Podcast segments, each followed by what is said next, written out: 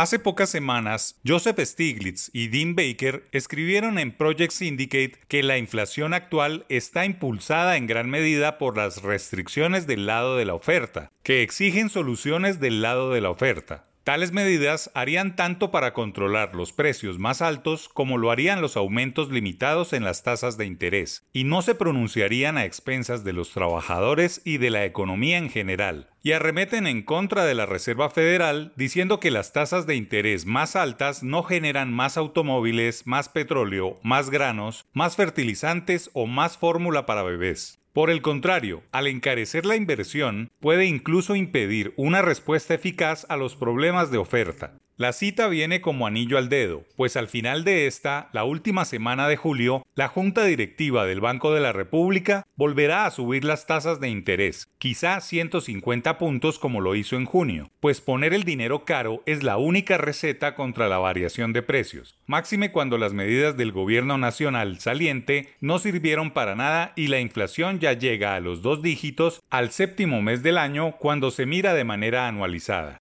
Es irracional que el primero de agosto del año pasado la tasa de intervención en el mercado era de 1,75% y que un año después llegue a 9%, porque los precios altos así lo requieren. A los ojos de muchos analistas y académicos, los emisores se equivocaron cuando creyeron que el fenómeno de la escalada alcista de los precios era transitorio y sacaron la vieja fórmula, según Stiglitz, de la gran moderación mediante la cual podían anclar las expectativas inflacionarias comprometiéndose de manera creíble a aumentar las tasas de interés cada vez que la inflación asomaba su fea cabeza o incluso actuar de forma preventiva cuando era necesario. La independencia significaba que los bancos centrales no tenían que preocuparse y por lo general no lo hacían por equilibrar los costos, pérdida de producción y puestos de trabajo frente a cualquier beneficio putativo. Los aumentos de las tasas de interés logran el resultado deseado al reducir la demanda. No resuelven la inflación que surge de los choques de oferta, como el fuerte aumento de los precios del petróleo, como en la década de 1970 y nuevamente en la actualidad, o los tipos de bloqueo de la cadena de suministro que se observan durante la pandemia de coronavirus y tras la guerra de Rusia en Ucrania.